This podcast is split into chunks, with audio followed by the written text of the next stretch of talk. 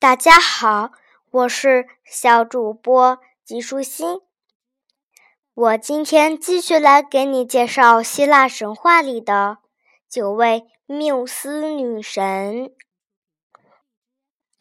九位缪斯女神是宙斯与提坦女神摩涅莫西涅的女儿，她们母亲的记忆。和她美丽的头发一样长，因为她是记忆女神，知道自创世以来的所有事情。她把九个女儿聚拢在身边，给他们讲各种奇妙的故事。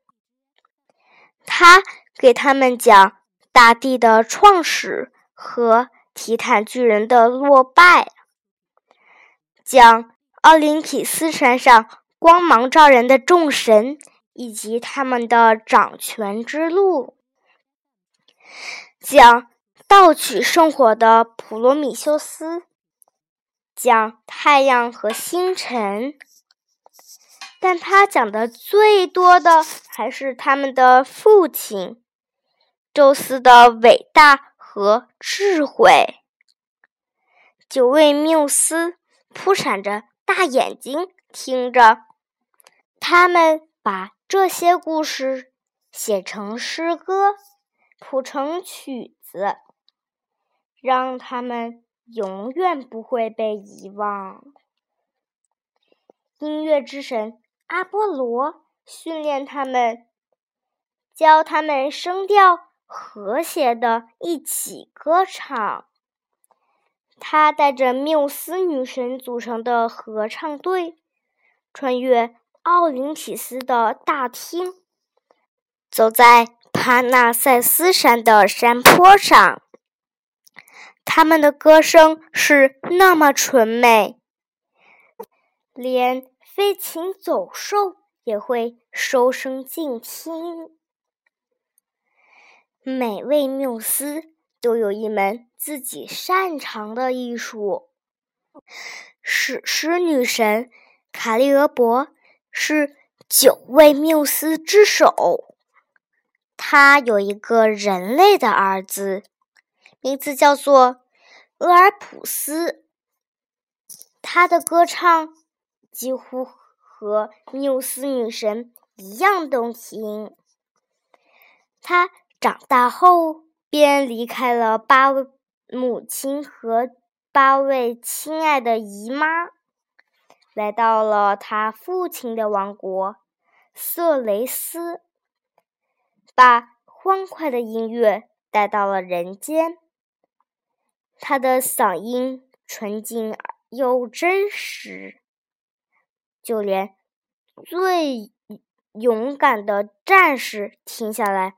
也会放下手中的剑，凶蛮的野兽会着迷的伏在他的脚边，树儿们把它们的根从泥土里拔出来，挪到他身边去聆听，甚至连坚硬的岩石也会滚到他跟前。俄尔普斯的音乐愉悦而欢快，因为他爱上了一个甜美的少女，她叫奥律狄克。他也爱俄尔普斯。他们举行婚礼的那一天，新娘在草地上翩翩起舞，她情不自禁的。唱起了歌，歌声中洋溢着幸福。突然，新娘踩到了一条毒蛇，她被咬中了，倒在地上中毒死掉了。赫尔墨斯轻轻地合上她的眼睛，带她去了地府。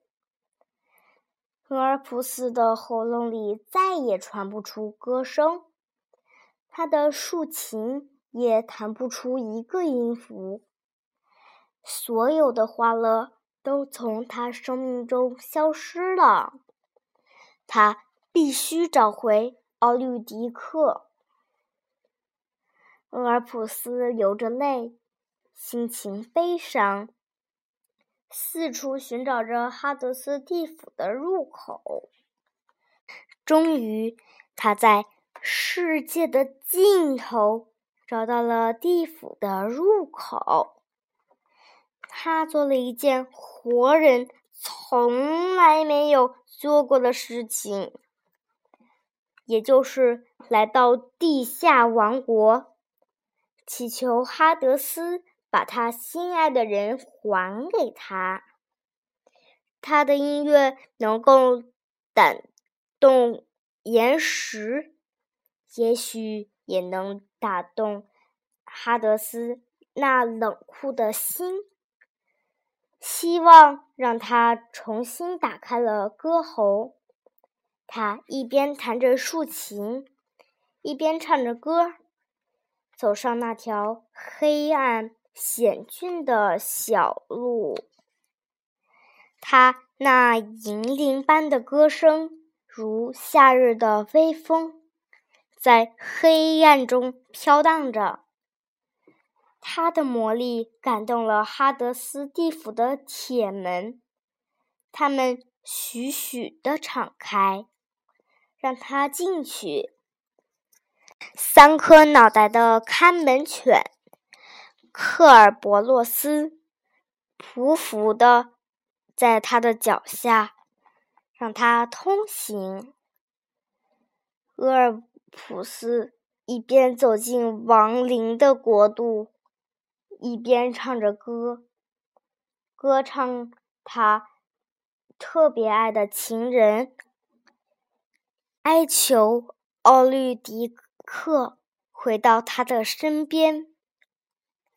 整个黑暗的地府都静悄悄地听着俄尔普斯的音乐，焦躁的幽灵安静了下来，被。无数的痛苦折磨着的幽灵停止了呻吟，而那些折磨他们的复仇之火和复仇女神也放下了手中的鞭子，淌下血红的泪珠。冷酷无情的冥王哈德斯坐在。黑色大理石宝座上，身边是他的王后帕尔塞福涅。他也被歌声打动了，泪水顺着他蜡黄的脸颊流下来。心如寒冰的帕尔塞福涅也在哭泣，他的心被深深的触动了。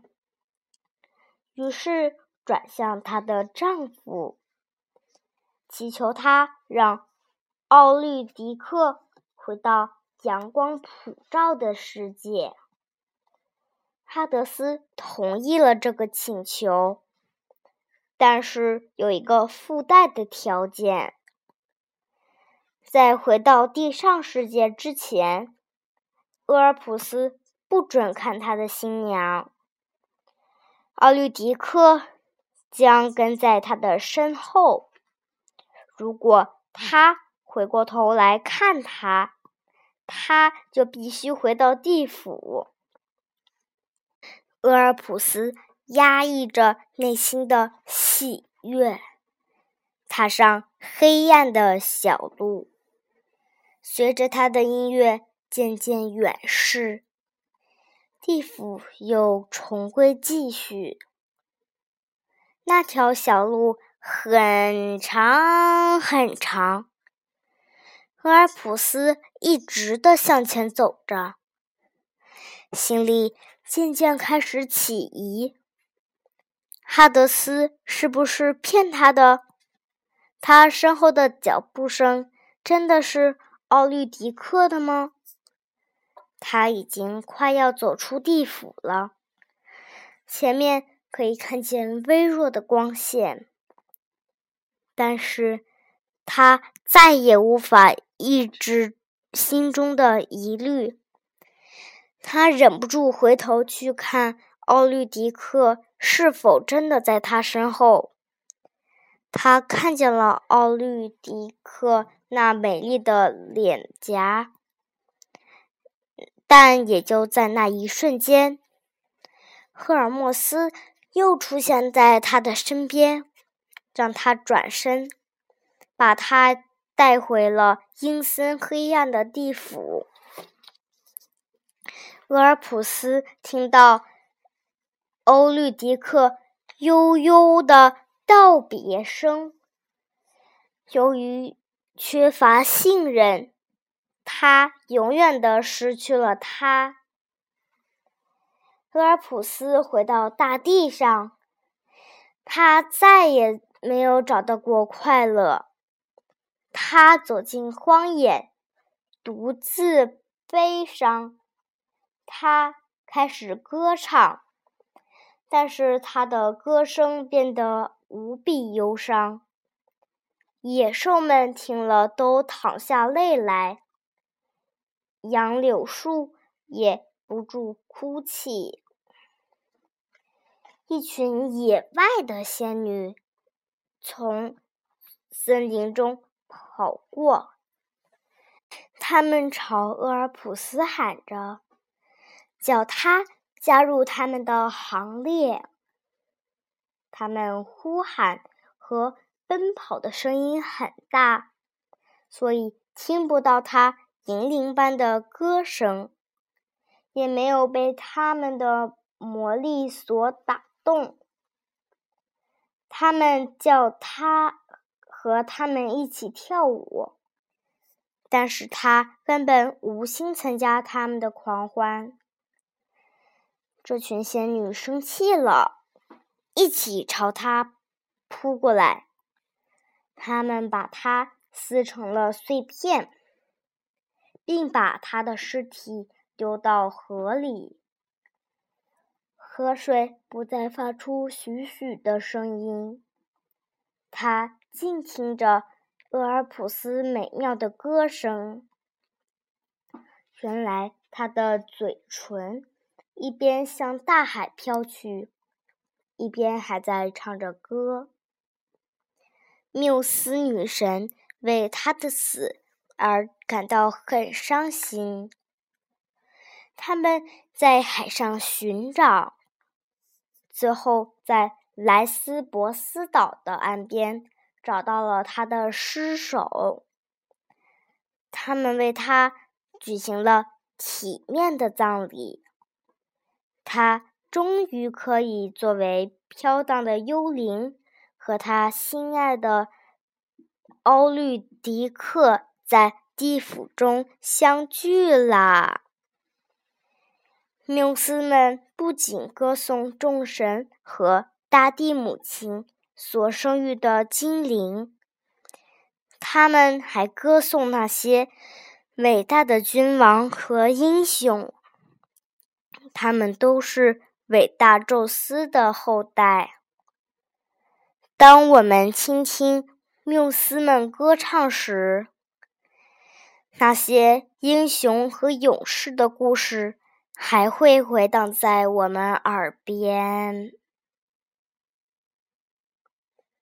今天的内容就是这些啦，小朋友，拜拜。